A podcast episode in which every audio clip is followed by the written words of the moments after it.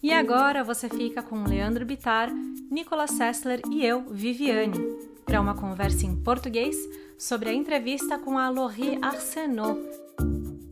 Olá, seja muito bem-vindo ao MTB PES. Esse é o bônus da etapa 4.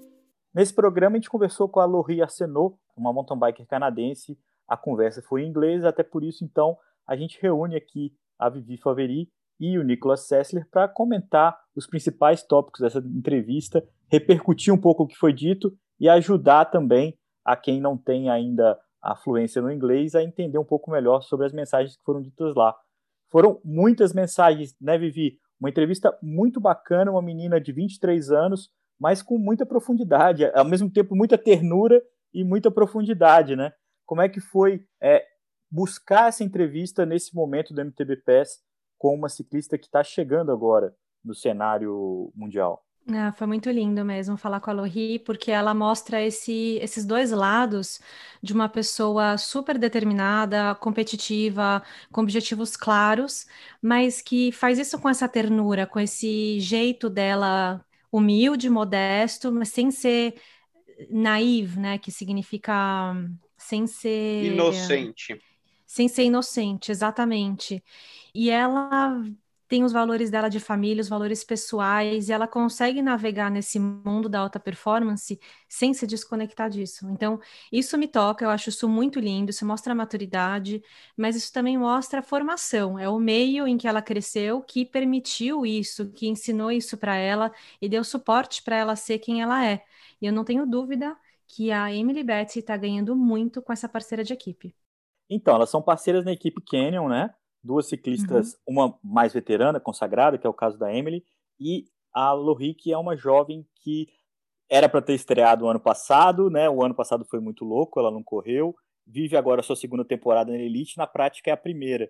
É, ela fala muito sobre isso na entrevista, né, Vivi? Sobre a experiência de ingressar na Elite. Ela tem bons resultados, acho que você pode até recuperar um pouquinho é, como ela chegou até lá, e agora ela constrói essa carreira sob os olhares de uma ciclista consagrada. Isso também tem uma relevância, né? Sim, e antes de contar um pouco da história, eu vou falar exatamente disso, desse contexto do momento, que ela quase teve que mudar os planos de vida dela, porque se ela não tivesse um contrato profissional esse ano, já né, considerado o segundo ano de elite, mesmo não tendo competido ano passado, ela ia ter que rever o que, que ela ia fazer para os próximos anos ela tinha um contrato local aqui, Cannondale canadense, Cannondale de Quebec, e mas não era suficiente para ela ir para a Copa do Mundo, para ela viajar, não era uma equipe por trás dela. E aí a Emily entrou em contato com ela no meio do ano passado, comentando sobre esse projeto, e elas foram costurando isso e criando essa relação juntas, construindo uma relação juntas a ponto de fecharem, assinarem um contrato e passarem dois meses juntas agora no começo do ano. Então, a Lohri teve que ser muito paciente na construção da carreira dela, nos momentos de incerteza. Ano passado, há um ano atrás, eu lembro que ela teve uma lesão, ela caiu pedalando e teve que operar. Não lembro se foi o ombro ou se foi o cotovelo, mas um dos braços dela, ela teve problema sério, ficou treinando no rolo durante o começo da pandemia toda. E aí você vê que, assim, isso tudo não desvirtuou ela, não tirou a essência, não tirou a empolgação, o brilho nos olhos. Ao contrário, ela conseguiu lidar com isso e, e voltar competindo as provas locais muito forte. E agora falando da construção desse caminho, é um ponto muito interessante também, que é a estrutura que os canadenses tem acesso, que também é a situação da, dos, dos, Estados Unidos, do, de vários países europeus, que são os clubes. É, no Brasil, a gente chamaria esses clubes de assessoria esportiva, mas não é uma assessoria esportiva aqui, porque o Brasil, as assessorias esportivas do Brasil são uma empresa, né? Tem os funcionários, tem um fim lucrativo e tal. Os clubes daqui, eles, eles são grupos de treinamento que não têm um fim lucrativo. Existe uma, uma taxa que as pessoas pagam, mas é para manutenção do próprio clube. E então, assim, tem muitos clubes que têm patrocínios e apoios e parcerias também, de um governo local, de uma prefeitura, de empresas locais, de pais, de pessoas que podem financiar o projeto. O Vivi, deixa eu fazer um merchan aqui, porque o Gregário Cycling falou sobre clubes de ciclismo alguns tempo atrás e mostrou exemplos é, na Alemanha, em Portugal, e é basicamente isso mesmo. Grupos que se juntam pelo gosto do esporte e que aí a presença do pai traz o filho e o filho andando bem gera um grupo, um incentiva o outro e, e a coisa floresce. O Nicolas também é. acompanhou isso no Gregário e, e sabe disso muito bem, porque na Europa isso é muito comum também. Agora, uma coisa que me chamou muito a atenção na entrevista é o quanto que ela respeita e o quanto que ela admira a Emily e o quanto que é essa formação, essa chegada ao profissional com um ídolo, com uma pessoa maior na como referência. Ô, Nicolas, você viveu isso principalmente no mountain bike, né, Nicolas? Quando você começou na Scott, com o Odair, com o próprio Edivando também, depois na Caloi teve o Henrique, já era um cara, uma referência na elite. E ela falou uma coisa curiosa, Nicolas, eu queria que você falasse tanto de como é ter um cara como referência, mas o quanto que quem entra, o jovem, também soma, e ela fala isso na entrevista, ao veterano que já está lá. Como é que é essa convivência, Nico? Sim, é muito legal. Quando eu escutei a entrevista também, foi uma das coisas que, que me lembrou e, e, e deu esse spark, essa faísca de novo de quando eu estava começando. E me impressionou muito essa postura de, de justamente da troca.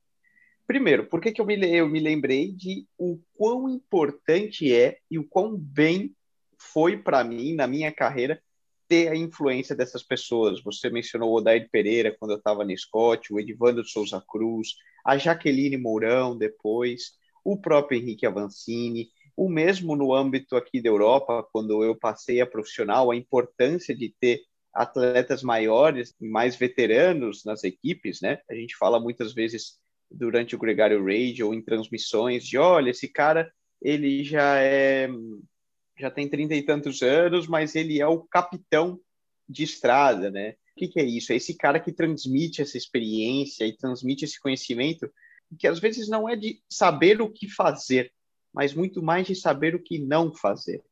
Então, certamente a Lori define isso. Olha, a Emily, o Adam, que é o, o marido da Emily e, e, de certa forma, manager da equipe, né? Ela menciona muito essa proximidade com ele também, a influência. É, o que eles já fizeram de errado e que podem parecer coisas bestas, mas que praticamente todos os atletas têm que passar por isso. E muitas vezes você encurta muito o teu processo de evolução simplesmente não cometendo esses erros básicos. E daí a influência. Mas concluindo o raciocínio também, também, o que eu achei muito legal dela foi essa postura agressiva de escuta. O atleta veterano tem muito a agregar, mas eu também agrego ao atleta veterano. Eu tiro ele da zona de conforto.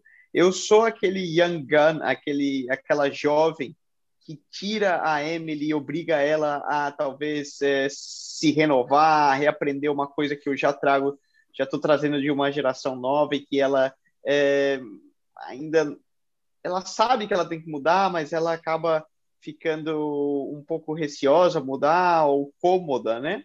Você está treinando juntos, tem a proximidade de um atleta é, com essa fome por vitória, né? Jovem, entusiasta, acaba te ajudando a apertar mais os treinos. Então, certamente é uma via de uma via de mão dupla essa combinação de ter o atleta jovem com o atleta mais experiente.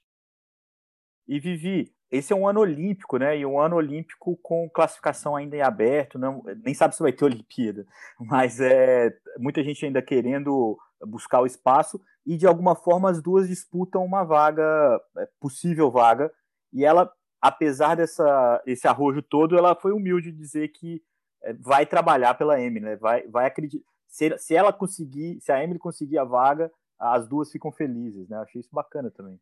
A gente falou muito de camaradagem, né, em vários aspectos, e um deles é esse que elas estão criando entre elas. Ela falou que ela não teria aceitado um projeto profissional de uma equipe se ela não sentisse que existe um propósito por trás, que existe um trabalho maior, né? Existe essa soma. Então, e, e o, a essência da equipe Canyon e que o Adam criou junto com a Emily tem essa pegada de push the limits in a healthy way, que é o, ir até o testar os seus limites, mas de uma maneira saudável e compartilhar isso com o público. Eles tão, são muito visuais, né? As cores da equipe, os conteúdos que eles estão fazendo para as redes sociais. Então, isso vai para a pista também, isso vai para a forma como elas se relacionam e, e como uma fica satisfeita ao ver o resultado da outra. Mas ela falou: eu não deixo de competir, a gente compete. Ela falou: ela é uma grande competidora minha, ela é uma grande adversária minha. A gente compete nas provas, é claro. Mas existe um por trás uma sensação de joy, foi a palavra que ela usou, que significa alegria. Então, ela, existe uma sensação de pura alegria, de satisfação, de bem-estar, de ver o sucesso do outro. E ela sabe que ela vai fazer parte desse sucesso. Uma curiosidade, Vivi, isso é é, paralelo à entrevista, no mountain bike feminino existe também essa renovação, vamos dizer assim, é quase precoce que a gente vê no ciclismo de estrada, com jovens sub-23 conseguindo andar junto com as mulheres é, já mais formadas, já mais veteranas, ou ainda é uma, um segmento que a maturidade é muito relevante e a longevidade também? Interessante essa pergunta, porque está mudando. Faz uns dois anos, de, de um, dois anos para cá, começou a mudar essa situação e ficar mais próxima do que acontece no ciclismo de estrada, pelo que você está me falando, porque até pouco tempo as pessoas mais experientes, com um pouco mais de bagagem, tinham bastante vantagem na categoria elite em relação a quem estava começando na categoria elite. Então tinha todo um medo até das atletas sub-23 de chegarem na elite e não conseguirem performar igual performavam antes na, no top 10, top 5 da, da Sub-23. Antes existia uma construção muito mais demorada na elite. As meninas subiam de categoria como favoritas na Sub, chegava na elite e demorava um ano para se encaixar ali. Mas a Kate Courtney acho que quebrou totalmente esse paradigma. No primeiro ano de elite, ela foi campeã mundial. E aí, na sequência, a gente está vendo Laura Steger, Luana Laconte, é, outras atletas que estão muito fortes, subindo muito fortes. E, e a Lori, eu acho que é um exemplo disso também. Ela, por mais que ela seja pouco conhecida ainda internacionalmente, porque ela não participou, não pôde viajar para as Copas do Mundo nos últimos dois anos, quem compete o Mundial de 2019 não vai esquecer o nome dela, sabe quem ela é. E aqui no Canadá, ela é muito forte. E aqui no Canadá, né, eu estou gravando esse episódio aqui de Quebec. E uma coisa que eu não comentei é que a Lori é uma amiga pessoal minha. Então, para mim também foi uma grande surpresa, é, não não uma surpresa de tipo, nossa, como foi possível isso acontecer, mas no sentido de eu fiquei muito feliz por ela com esse contrato, porque eu vi ela performando no ano passado. Foi ela, a gente teve só corridas locais, é, provinciais, os, os atletas não podiam viajar e tiveram então algumas provas aqui perto de Quebec. E ela, junto com a Marianne Tiberge, que é uma outra atleta de altíssimo nível que está na equipe pivô, elas botaram uma disputa né, em cada prova de nível de, de Copa do Mundo. Eu queria que o pessoal na Europa visse essa competição entre elas duas, porque foi muito forte, elas estavam se, se desafiando. E essa competitividade entre as duas, com certeza, foi o que trouxe a Lori tão bem preparada para esse ano, porque aquele lance de, na competição, se você não tem um competidor à sua altura, você não vai tirar o seu melhor, né? E ali elas tiraram o supra-sumo da, da, de cada disputa. Foi muito lindo de ver. A Lori acabou sempre levando a melhor, mas a Marianne nunca deixou fácil para ela e agora estão indo as duas para a Europa. E a gente vai ver como que vai ser isso. Elas vão largar do fundo no, no pelotão. A Lori, tanto a Lori quanto a Emily vão ter um número de largada bem é, para trás do pelotão. Então vai ser a largada dessa Copa do Mundo de Albstadt vai ser algo especial de assistir. Colocando aí um, um, uma pimenta a mais, né? É uma largada extremamente técnica no âmbito de que logo ela funila e posicionamento de largada é muito importante. Mas uma das coisas que me, que, eu, que me chamou a atenção justamente quando você menciona a prova de Albstadt, Vivi, e a gente escuta na entrevista, foi o quão, o quão ansiosa, o quão nervosa ela estava para essa retomada das World Cups, né, para a retomada das Copas do Mundo.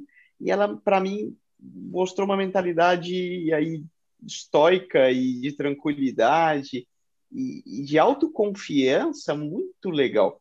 é, que você não venha muitos atletas da idade dela e igual talvez em poucos atletas de maneira geral, de que não, eu estou tranquila, eu sei que eu vou largar da última, não me importa, eu vou fazer a minha prova e eu vou fazer o meu melhor e eu vou estar feliz com isso. Vou te fazer uma pergunta, então. Você que tem experiências em Copas do Mundo e de mountain bike também, além de, de ciclismo, você já foi para uma Copa do Mundo sem inseguro, com aquela sensação de que é, você não está totalmente certo da pista, do seu equipamento, do apoio. Tem uma galera que está querendo saber se você vai mandar bem e você tem que, que você ter aquela cobrança de resultado. Já aconteceu isso com você? Já, inúmeras vezes. e posso te falar quantas que deu certo? É. Nenhuma. é, então, é verdade. Mas... Autoconfiança Olha... é tudo, Vivi. Vou, e por isso que me chama a atenção o, o destaque dela. Uma pessoa insegura, e aí você leva para o âmbito competitivo como para o âmbito da vida em geral, é, é, normalmente quando as coisas dão errada. O, uma pessoa com autoconfiança e tranquilidade, isso se transmite também. Não é uhum. é dizer que em muitas provas é, eu já entrei nervoso, é, ansioso pelo resultado da prova é, e, e, com expectativas para o que eu poderia fazer. Em outras, eu já entrei com expectativas baixas, porém tranquilo e autoconfiante do que o que eu tinha que fazer eu faria. Uhum. Essas provas deram certo. As provas de que justamente eu entrei inseguro, é, com dúvidas, com questões sobre o meu desempenho, sobre o meu equipamento, sobre a pista, etc, etc, etc, essas não, essas não deram certo. Eu acho que isso que é um ponto muito especial que, que conecta tudo. Ela disse que a equipe traz para ela essa segurança, proporciona para ela essa segurança. Não que ela não tivesse, ela tem, mas ela sabe que para estar tá nesse meio, nesse nível de pressão, de competitividade, é um ambiente super difícil de estar, ela precisa desse tipo de apoio. E é isso que ela não quis abrir mão. Então, eu acho que ela tem confi confiança e consciência da força física dela, ela confia no processo de treinamento dela, com com o coach dela, que é super presente. Ela sabe da importância que é estar feliz no esporte. Tipo, ela tem que ir para a Europa feliz Senão não, faz, senão não faz sentido. Por que, que ela vai abrir mão da vida dela aqui no Canadá, feliz, na casa dela, para ir passar meses fora, na Europa, confinada, ainda mais em pandemia, você não pode fazer nada, você tem que ficar naquela bolha. Então, já não era fácil antes da pandemia, essa vida de atleta que, que a gente viaja muito e acaba não curtindo os lugares por onde a gente passa. Agora está ainda mais difícil. Então, para ela, eu acho que esse equilíbrio tem que fechar a conta, está fechando a conta, e é o que ela está levando para a equipe, é essa alegria de viver, e o que a equipe dá para ela é essa tranquilidade de e reconhecer um percurso, conseguir analisar os obstáculos do jeito que eles são e não do jeito que as pessoas falam que eles são. Sim. Ela disse que ela, que ela faz o reconhecimento dos percursos com a Emily e que ela tem essa tranquilidade de approach dos obstáculos por causa da Emily ter essa maturidade. E ela cita justamente, olha, me impressiona a tranquilidade e frieza que a Emily tem de encontrar o flow é, nas trilhas, né? Esse é um ponto muito marcante da entrevista, esse planejamento da carreira e a mentalidade da Lori. A entrevista está disponível em todas as plataformas de podcast, no Spotify, no site do MTB Pass. E antes de a gente terminar, é muito importante para a gente falar dessas etapas da Copa do Mundo, quando que a gente vai poder ver a Lori e a Emily Beth em ação, porque já é agora, né? Ela já deve estar tá para competir, né? A Copa do Mundo de Albstadt vai acontecer, a primeira etapa vai acontecer no final de semana de 8 e 9 de maio. E aí, na sequência, os atletas viajam para a República Tcheca em Nové Mesto na Mojave, o famoso NMNM, é hashtag, que é dia 15 e 16. Lembrando que a cada etapa de Copa do Mundo são duas corridas, que é uma XCC, que é o short track, uma prova curta e rápida, super intensa, e no outro dia o XCO, que é o Cross Country Olímpico, a versão de uma hora e meia da prova, que é a prova principal. As duas provas são transmitidas pela Red Bull TV e a gente tem os comentários e narração em português, a narração do Luciano Cadeira e os comentários Viviane Paveri. Então tá chegando rápido, é, é agora, né? A gente está ouvindo esse programa já agora na virada do mês, já tem duas etapas da Copa do Mundo em maio, com os comentários da Vivi, com a narração do Cadeira e com a nossa audiência. Eu acho que quem ouvir essa entrevista da Lori vai assistir a prova diferente também, porque é uma, uma menina muito especial. Nicolas, muito obrigado pela sua participação aqui nesse bônus da etapa 4. Sempre valioso os seus comentários sobre, principalmente sobre esses bastidores da carreira de um ciclista e um mountain biker profissional. A honra é minha, capitão. Obrigado, Vivi, também por permitir a minha participação e contribuição. E parabéns. O programa, eu acho que cada entrevista adiciona muito, a gente aprende. Eu, particularmente, falo sempre de todos a gente aprende alguma coisa. E quando a gente escuta essa qualidade de conteúdo e com esse approach, eu tenho certeza que adiciona para mim como pessoa e como atleta também. Faço minhas palavras do Nicolas, a Vivi está de parabéns, Vivi mandou muito bem nessa. A gente já está no aguardo da etapa 5 e sucesso, cara. Acho que você foi muito feliz com essa conversa com a Lori. Ó, oh, convido todo mundo para ficar de olho, de olho, não, de ouvidos, porque a próxima etapa vai ser muito legal e a gente também vai ter um especial aí no meio para falar de Copa do Mundo. Obrigada a todos ah. e até a próxima. Fiquem de olho, um abraço, até a próxima.